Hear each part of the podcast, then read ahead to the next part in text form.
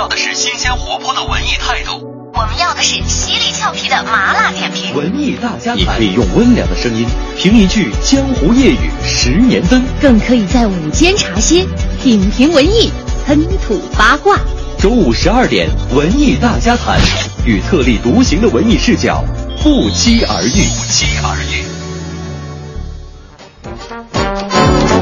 中午的十二点零三分三十九秒，欢迎大家来到今天的文艺大家谈，我是董月。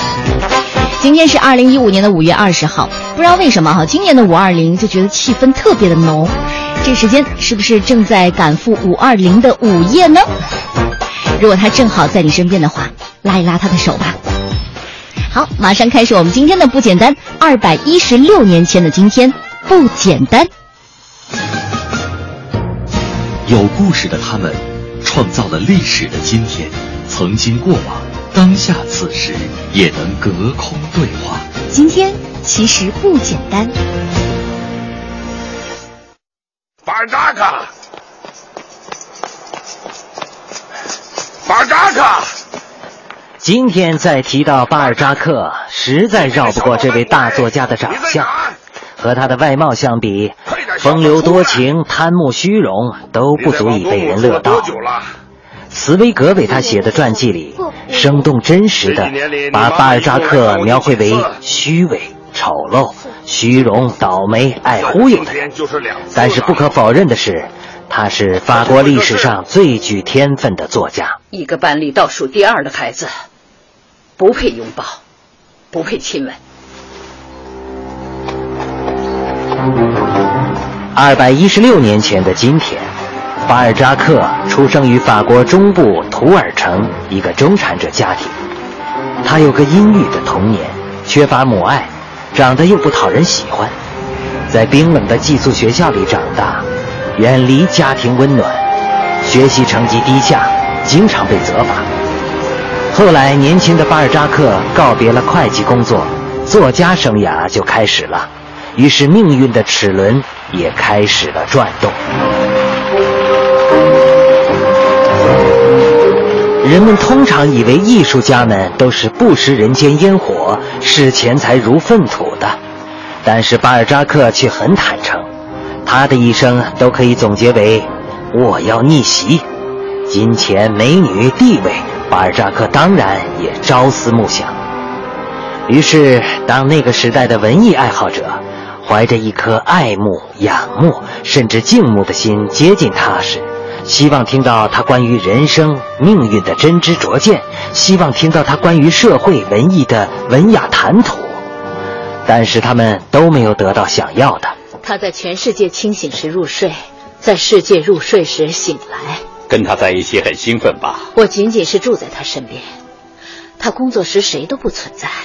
除了那些为了赚钱，巴尔扎克开印刷厂、开签字厂，欠了一屁股债；办报纸、写戏剧，又欠了一屁股债；和亲戚借钱跑去开银矿，欠了一屁股债；买地开发房地产，然后又欠了一屁股债。总之，欠债几乎成了巴尔扎克的人生循环。有人说，如果巴尔扎克好好的写小说、收版税不折腾，那么以他的天赋和效率，也不至如此。但是这就是命运奇妙的地方。他总是怀疑自己，即使成了伟大的作家，要看他想为谁表现。但那是秘密。正因为巴尔扎克是一个对世间欲望充满无穷热情的屡战屡败的斗士，他才能惟妙惟肖地把这个世界的欲望、虚荣、失败、狡诈、热情复制到他的文字里。他曾经是巴黎文艺圈吐槽的对象，也得罪了出版界的要人。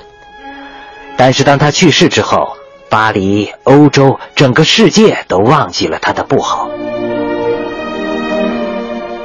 出殡那天，为巴尔扎克抬棺材的人当中，包括雨果和大仲马。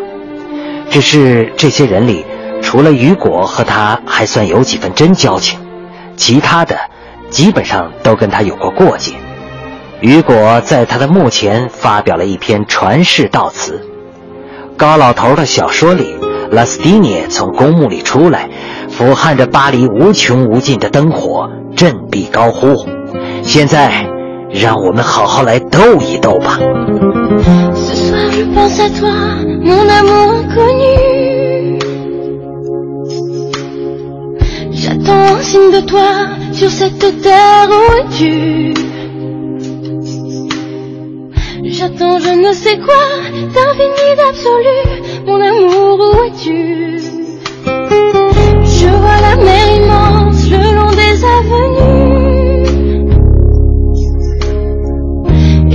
bateaux qui dansent dans tous mes rêves. Où es-tu? J'attends dans le silence ce bonheur défendu.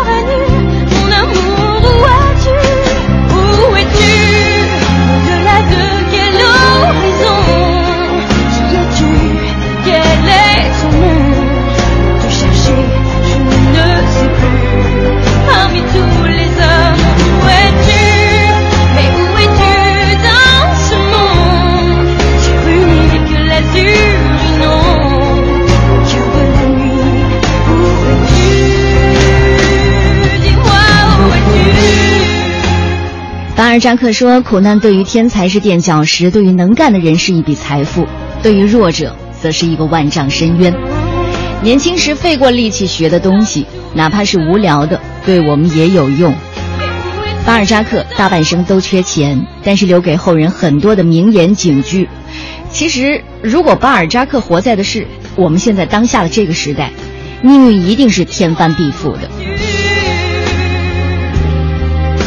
我们今天的不简单，说到是巴尔扎克。巴尔扎克还说过一句话：在所有人类的智慧当中，关于婚姻的知识懂得最晚。婚姻的幸福并非完全建筑在显赫的身份和财产上，却建筑在互相崇敬之上。这种幸福的本质是谦逊和朴实的。人都说了，互相崇敬，举案齐眉嘛。今天是五月二十号，我爱你刷屏的时代。我们就来聊一聊这个话题吧。明星夫妻档，谁是真爱呢？欢迎大家参与我们今天的话题互动，微信公众平台搜索“文艺大家谈”五个字。今天为大家准备的奖品呢是北京音乐厅五月二十四号晚上的四季意大利音乐家合奏团的专场音乐会。成立于一九五一年的意大利音乐家合奏团是一个传奇的乐团，因为他们是首次将维瓦尔第的旷世奇作《四季》灌录成唱片的，并且在全球销售超过了两千五百万张。在走过全球这么多个国家之后，他们在中国的首演，也就是定档在五月二十四号本周日。北京音乐厅为乐迷们送上一场维瓦尔第的四季音乐会。今天在节目当中送出四张演出票。好，接下来进入我们今天的十二点娱乐播报。最新鲜的文娱资讯，最时尚的热点追踪，引爆娱乐味蕾，揭秘娱乐世界，十二点娱乐播报，根本停不下来。Vivo ballo, vivo ballo, yeah, yeah. 十二点娱乐播报，今天关注的头条是戛纳，没错，戛纳当地时间五月十九号的晚上七点，贾樟柯的电影《山河故人》在戛纳举行首场媒体放映。放映前一个小时，德彪西厅的门口已经排起了长龙。中外媒体对贾樟柯导演的新片都充满了好奇。《山河故人》开场之后，龙彪出现在画面上，并响起熟悉的声音，全场掌声雷动，尖叫不断。影片开始的第一个片段呢，是在一九九九年，涛在类似镇文化中心场所的舞蹈。然后当时的那个舞蹈动作非常具有年代感。影片的最后呢，生活在墨尔本的涛的儿子面对着大海，想起远在中国的妈妈，说出了“涛波浪”的意思。首场放映结束之后呢，众多的中外记者走出影院，大多数观影者都非常的沉默，拒绝了分享观影之后的感受。一场两个小时十一分钟的影片，终于通过三段式的方式讲述完成。但是更多的观影者表示，消化一下才可以分享看法。中国媒体呢对这部影片的评价不一，但是外媒呢已经开始欣喜，甚至呢有记者说，赵涛会成为本届的女主角竞争的。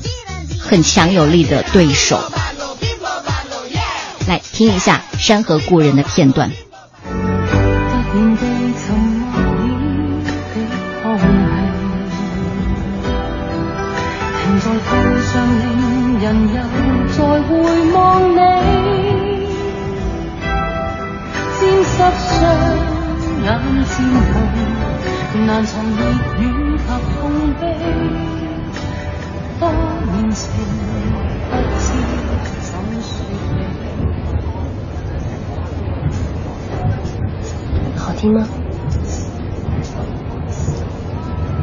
那是爸爸要带我去的地方。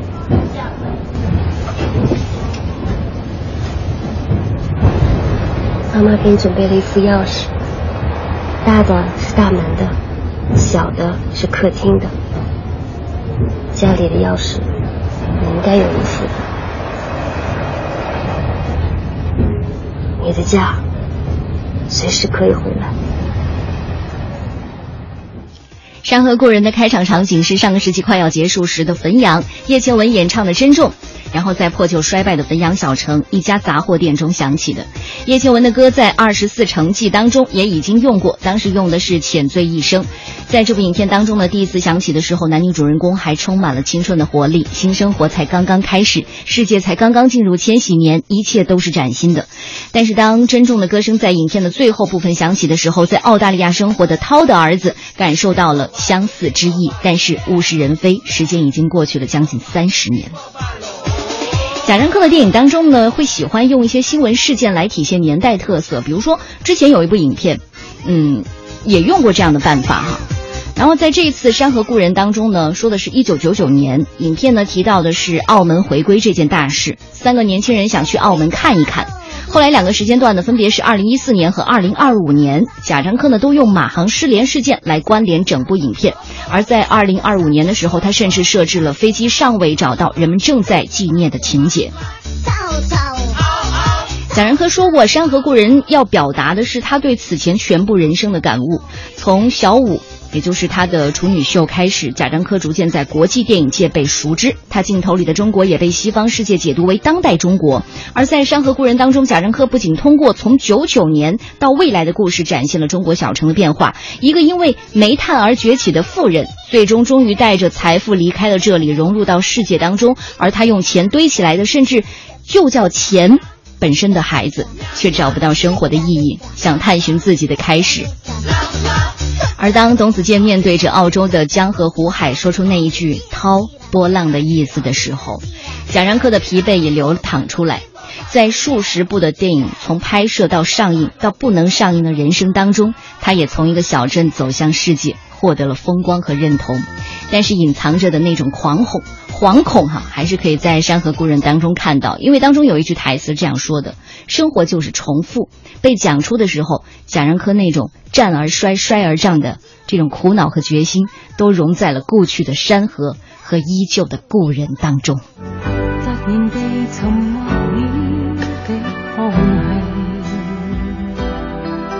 停在途上，令人又再回望你，湿双眼渐红，难藏热恋及痛悲。多年情，不知怎说起。在何地仍然知关心你，无尽长夜为陪伴我怀念你。当天气渐凉。前途或有白雪飞，假如能不想别离你，不肯不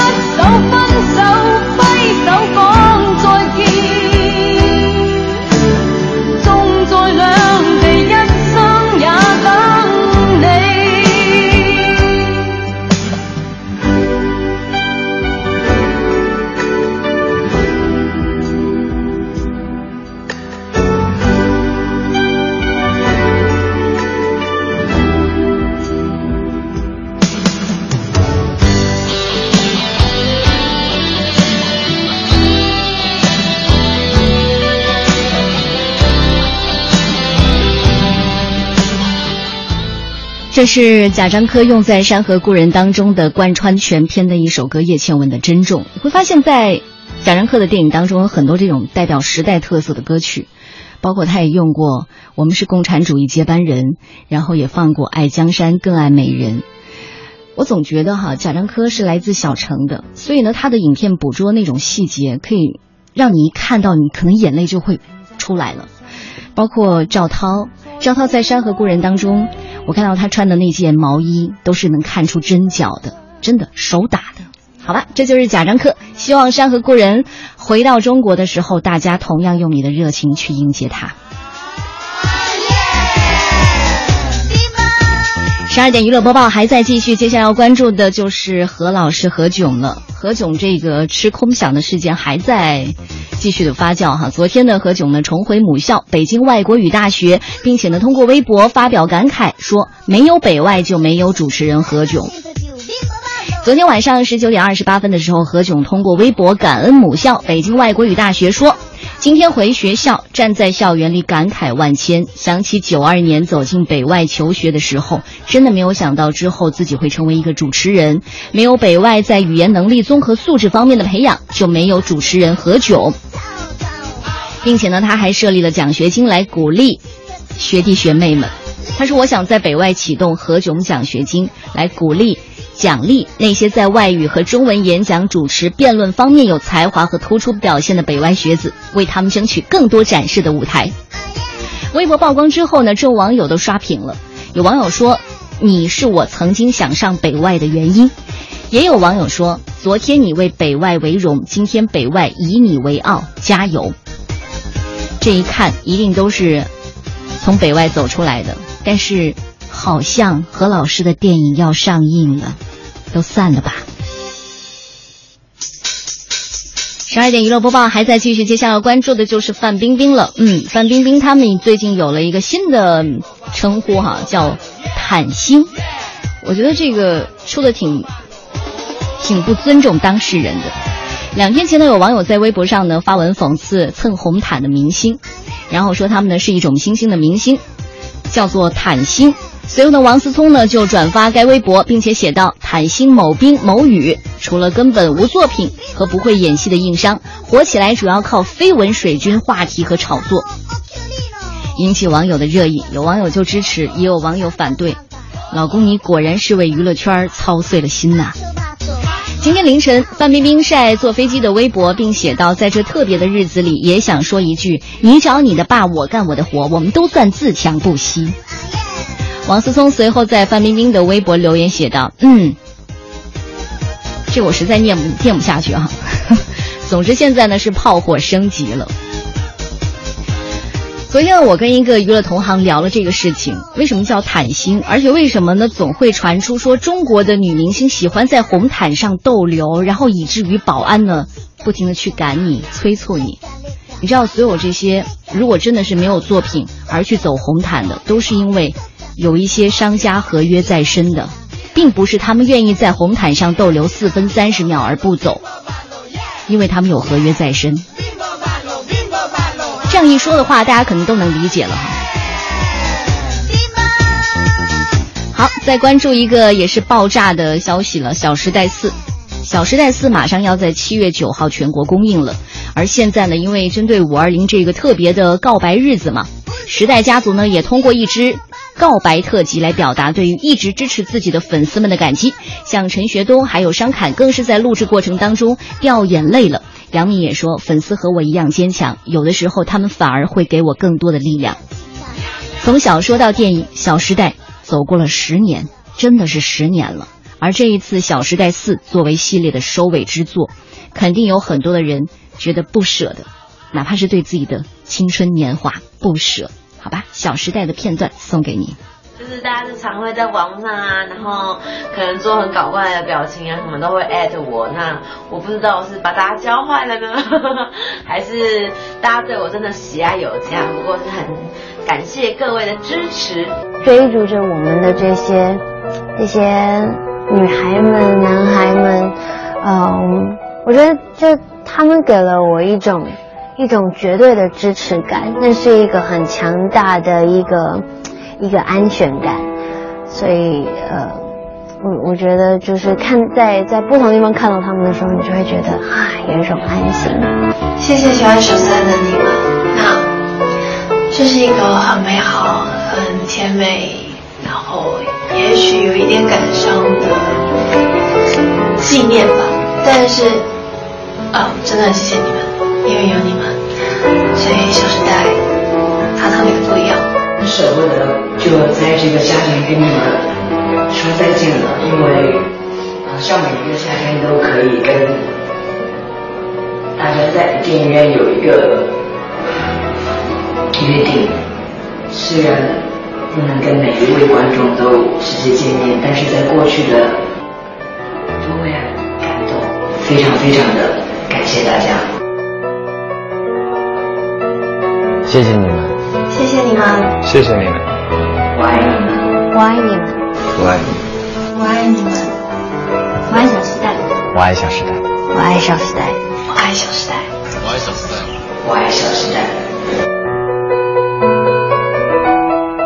严格意义上说，我没有看过一部《小时代》，但是我尊重《小时代》，因为我觉得它很诚恳。这里是文艺大家谈。我们要的是新鲜活泼的文艺态度。我们要的是犀利俏皮的麻辣点评。文艺大家谈，你可以用温良的声音评一句江湖夜雨十年灯，更可以在午间茶歇品评文艺，喷吐八卦。周五十二点，文艺大家谈，与特立独行的文艺视角不期而遇。不期而遇。中午的十二点三十三分，欢迎大家继续回来，这里是正在直播的文艺大家谈，我是董月。我们今天的互动话题是明星夫妻档，谁是真爱？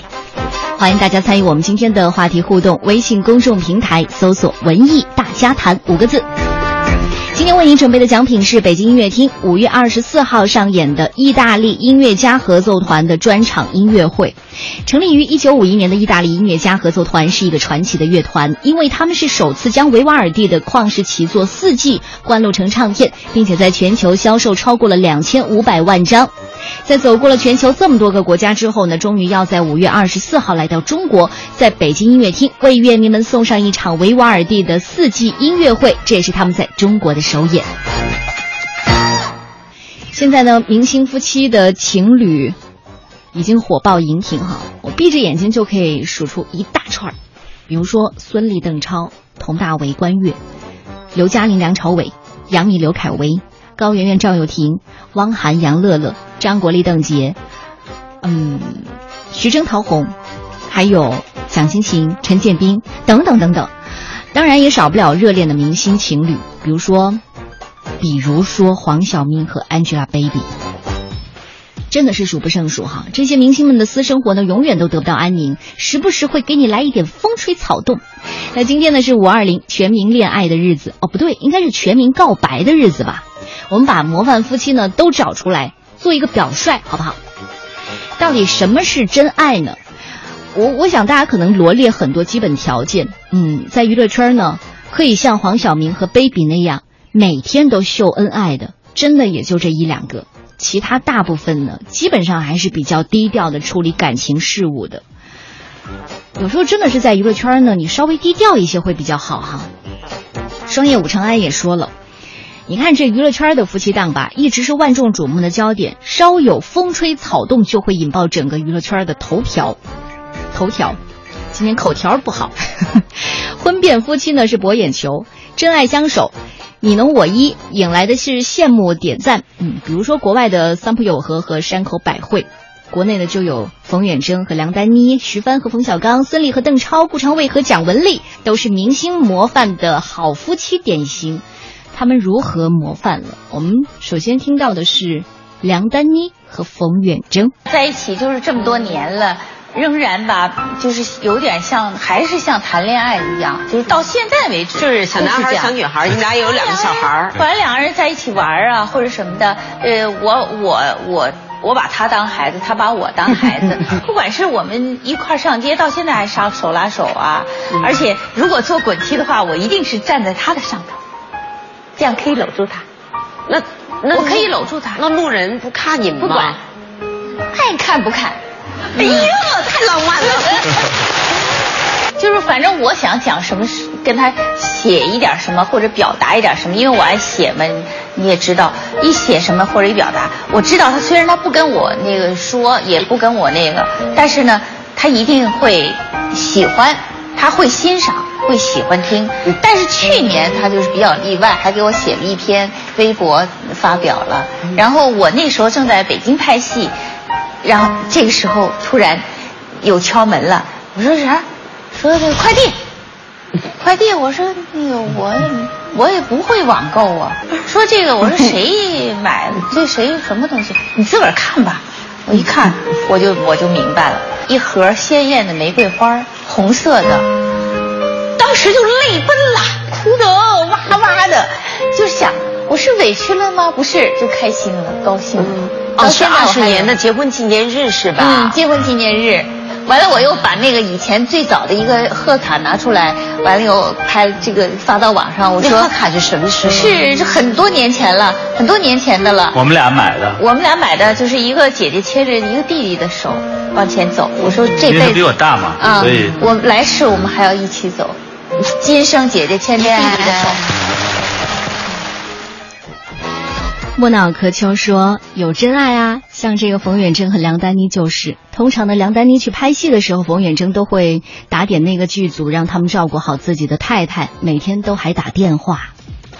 你知道，在去年九月份的时候，当时呢是在北京国际的书展，当时组委会安排了一场专访，然后对面坐的就是冯远征和梁丹妮老师。”他们俩在讲他们的感情的事情的时候，我相信在这之前有很多的媒体都会去访过他们，他们也讲了很多很多。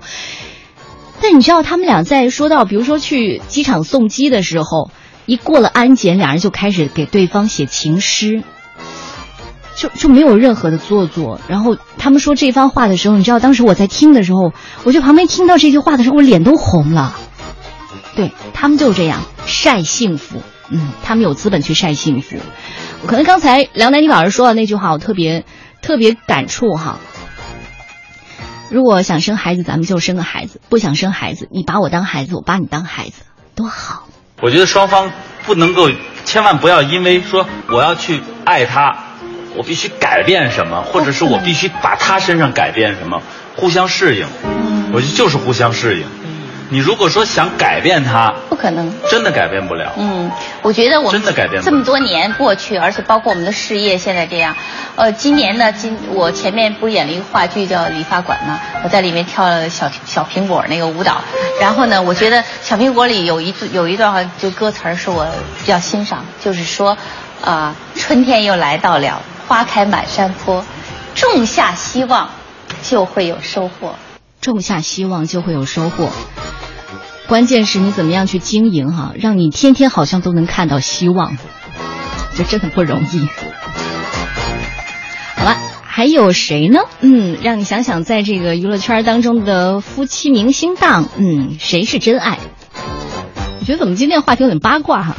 谁是真爱？嗯，你看到的，你觉得，以咱们普通老百姓的这个眼光去看，谁和谁是真爱？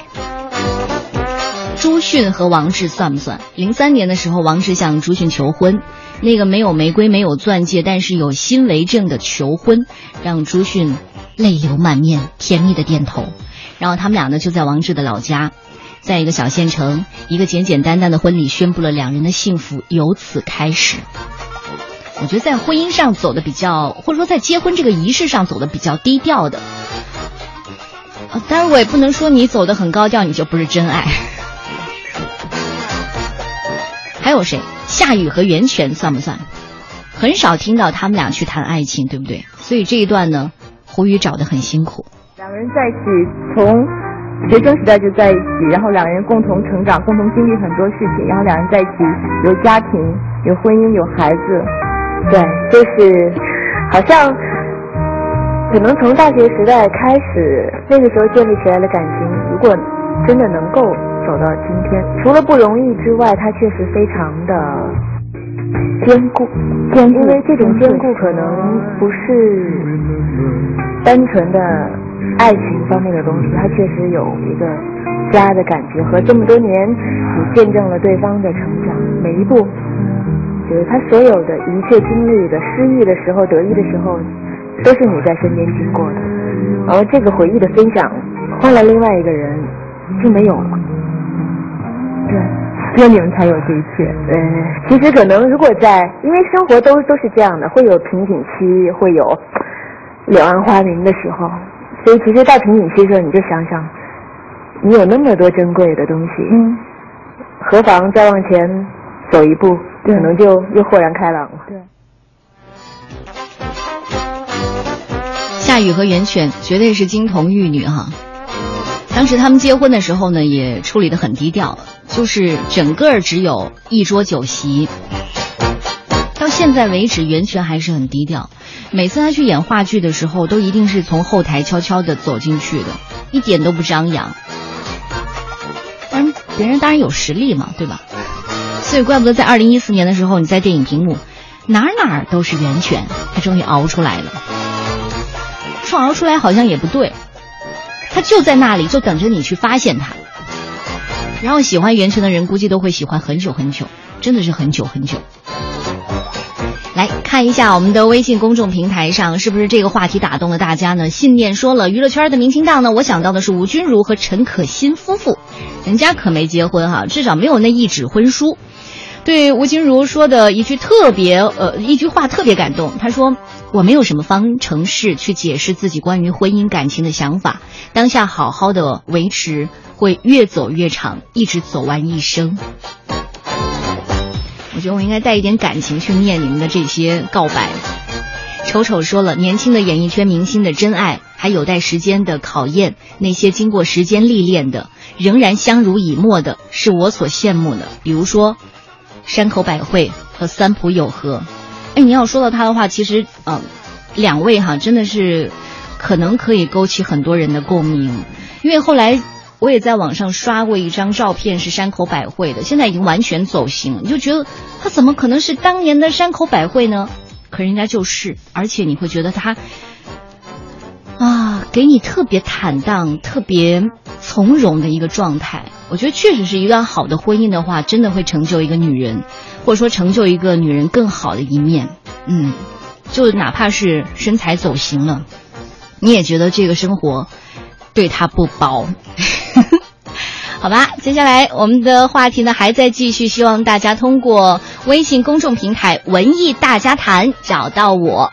接下来我们先听一首歌吧，这首歌 我自己比较喜欢，很简单，阿牛和阿花的故事。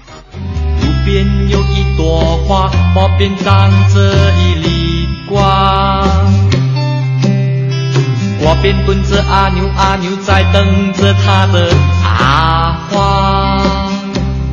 阿花告诉那阿牛说，他要到那遥远的地方去寻找他的理想，他的梦。和不一样的日子。他要到远方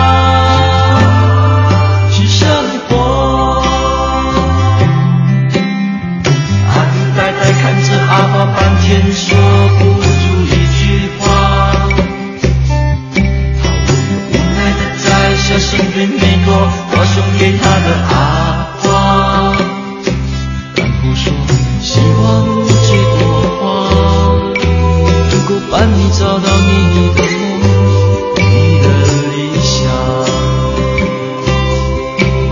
还交代阿花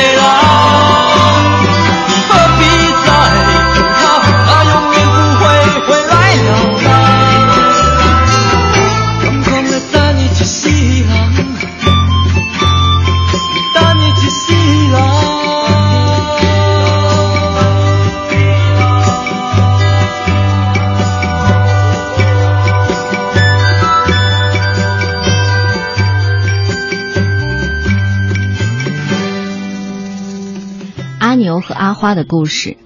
如果说性格不好的女人最大的幸福，可能就是找到一个可以容忍她的男人。嗯，在娱乐圈当中，袁咏仪和张智霖就是这样一对吧？情人节能送我花吗？送花干嘛呢？就那种很不浪漫。我老公每年都跟我说，你今年呢，你帮我帮我约朋友啊，你不要帮我办什么 surprise party 啊，不要啊。然后他差不多到他生日的时候，你找谁跟我吃饭啊？你约了谁呀、你怎么跟我庆祝啊？哦，我每年呢，我都要跟很多朋友约好的。他你们你们跟他说没空啊，知道吗？知道吗？我约了什么地方？然后他每一次有一出道发现那个 party 的，他就会说我都猜到了，我都知道了，这样不浪漫他太不配合了。对啊，怎么样装一下嘛？那你不能改一改吗？改变成很很浪漫的那种感觉啊，要不就是做错事了吧？突然之间送他一束花，他一定说你做了什么，快说。对，把车撞了，那种的浪漫的定义也很重要。对，有很多人认为浪漫的定义就是做一些小把戏，或是呃在什么日子送什么惊喜，可是那个都是一刹那的事情。我觉得实践才是最浪漫的事情，能够啊、长久的去坚守一个承诺，我觉得是最浪漫的一件事。今天是五二零，所以我们今天的话题呢很应景哈。在娱乐圈当中的这些明星夫妻，你觉得谁是真爱？八卦一把吧。也可能这个时候你正好在赶去五二零的约会，告白了吗？成功了吗？那欢迎大家通过微信公众平台“文艺大家谈”，跟我们分享一下。娱乐圈当中明星还有一对儿，嗯，冯小刚和徐帆。我之前不太习惯徐帆老师的那种表达方式哈，就永远觉得好像事不关己的一副身外人的感觉。但是，但我觉得徐帆老师在谈爱情的时候，我觉得那种朴实，真的是每一点都打到你的心上。来，徐帆老师，请出来。冯小刚教我做饭啊，他把我教会了，他再也不进厨房了，因为。他把我教会了，我也不想让他进厨房了。嗯，是因为他要一做饭，我们家没有一个空碗了，就哪哪都是菜叶子啊，碗，所有的碗，我有十套餐具，十套餐具会用的一个都不剩。但是，所以我就觉得，我要是做饭呢，一边做一边收拾，我饭做完了也收拾完了。他说我这个习惯很像他妈妈的习惯。我说我是你的小妈。嗯，我们家逛商场是他逛，我在后面跟着。有的时候我说你逛吧，我在这儿等你。一般男的都这样的，就在这个上等着抽烟，特别无奈的焦急。然后那女的在那逛。嗯，我不无奈，我也我等着也挺高兴的。就起码他愿意带我逛商场了嘛。我想到我。能活到八十岁的时候，我那时候说我很幸福的时候，我一定会告诉大家我很幸福。现在我只是有一点点这个苗头，不敢说满了。怎么样算幸福？目前我的理解，嗯，幸福是靠劳动换来的，嗯，劳动才有，有劳动才有幸福，没有劳动就没有幸福。多实诚的一句话呀！如果咱是老夫老妻了，别说那么多五二零告白不告白的，今天晚上回家刷碗去。娱乐圈当中还有这一对儿，要好好的说一说。顾长卫、蒋雯丽，他其实可能对我的生日都有点那个紧张，因为因为那个经常我以前呢，他把我生日忘了，你知道吧？我就会在生日这一天，我特别渴望说他给我打个电话，比如我不在在外面拍戏，然后我就会问他，我说。哎，今天是什么日子呀？啊，今天什么日子？说了一圈，然后想不到，我就这边就难过了，开始，然后哇哇流着眼泪给自己拍张照片寄给他，说你又把我生日忘了哈，所以他就他就他就觉得，哎呀，我下次他生日我一定要好好表现一下。我记得有一次在那时候还在美国的时候哈，我们在他在那边工作，然后他早早的就把我的生日给写在那个日历上。说啊，这是文丽生日。然后那天呢，他突然找了个辙把我弄出去，我都不知道，你知道吧？我就出去了。出去以后，等我回来的时候，咦，因为我们那时候租了一个小公寓，只有一个很小的房间。一开门就看地毯上有些星星哈，撒的那个撒在地毯上，顺着这个星星就走到电视机前。有好多个小礼盒，哎呀，我高兴坏了！我终于记得我的生日，还给我买了这么多礼物哈，特别兴奋。因为我跟他说过，我小时候只有一个娃娃嘛。嗯。我说穷啊，小时候 只有一个娃娃，然后那个这个娃娃陪了我整个童年，然后打开一个一看，一个娃娃啊，呀，我说他还记得我讲的这个故事，高兴坏了。再打开一个，还是一个娃娃；再打开一个，还是娃娃，就能换点什么？最后这一堆全是娃娃。前两天文丽还过生日呢，当时当时本来还想说更多的，后来想了想，其实好像好多话都想说，但是你说要写个稿子吧，有点太过了；要不写稿子吧，这个说了这个忘那个哈，因为确实好多好像好好多都想说，后来。就到临时的时候，其实说的很简单。我觉得有的时候简单呢，好像似乎也表示了很多的意思在里边，也代表了很多的意思在里边。现在让我就用简单的话代表很多的内容，很多的意思哈，就是给文丽最美好的祝福，加油，文丽哈，文丽很棒。好，刚才听到的是顾长卫导演和蒋雯丽的一番话哈。为什么最后呢会把两位请出来？呃，曾经的顾长卫导演呢，也陷进某门的这种争议当中，但是当时蒋雯丽老师没有说什么，等风停了，我站出来，然后支持我的先生。而且我记得在顾长卫宣传《立春》的时候，他说过一句话，他说有五年时间，我基本上没赚过钱，就是靠老婆养着。不过他不在乎，我也挺坦然的。就是最完美的状态。他养我的时候，他不在乎，我也挺坦然的。您说还有什么可以把他们分开呢？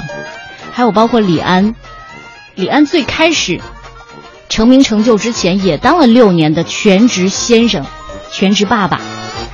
所以我当年当全职太太的时候，我看到李安的自传的时候，有一天让老婆养你。好吧，今天是五二零适合告白的日子，如果你正好在告白的路上，祝你成功。接下来把普英老师请出来，结束我们今天的文艺大家谈。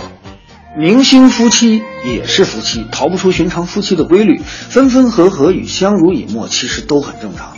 夫妻之道不在于干柴烈火的爱，而在于日久生情的情。情呢是心字旁，一个青年的青，青是矿井上一个生长的生，原意呢是指从矿井中挖掘出来的颜料。青加上心字旁，代表人的感情。与爱不同，情呢是心中不断生发的稳定情感，时间越久越是深刻。夫妻相处，保普认为最重要的是两情相悦。这两情，第一情是情感感知的感，对于对方的情绪要感同身受。有一个电视剧的情节呀很有意思，老婆在单位受了气，老公呢就在人行天桥上向空中大喊：“谁敢欺负我老婆，我就跟他拼了！谁谁谁，我非弄死你不可！”哎，老婆说：“你得了得了，你弄死谁？我先弄死你吧。”老公呢就接着喊。那谁谁谁谁，你等着，在我老婆弄死我之前，我也一定要先弄死你。哎，老婆终于就破涕为笑了。这表现啊，这个老公啊，很高的情商。他知道老婆这时候不需要讲道理，你就帮助他把情绪发泄出来就好。哎，老婆原来不懂，总是帮老婆分析，找出他的缺点问题，每次都不欢而散。这就是情绪的感知，感同身受。第二情是情趣，日久生情还是日久生厌，主要看这个人是不是有趣。一个有趣的人，一定是一个有爱好的人，一个对生活有追求的人。张岱说：“人无癖不可与交，以其无深情也。”王刚喜欢收藏，有一次我问他：“你最大的烦恼是什么？”他说：“缺钱。”所有喜欢收藏的人都缺钱，但永远不缺对藏品的喜爱和对新知识的渴求。一个有趣的人，还一定是一个有幽默感、善于自嘲的人。情趣让太阳每天都是新的，两情相悦，地久天长。今日汉字，情。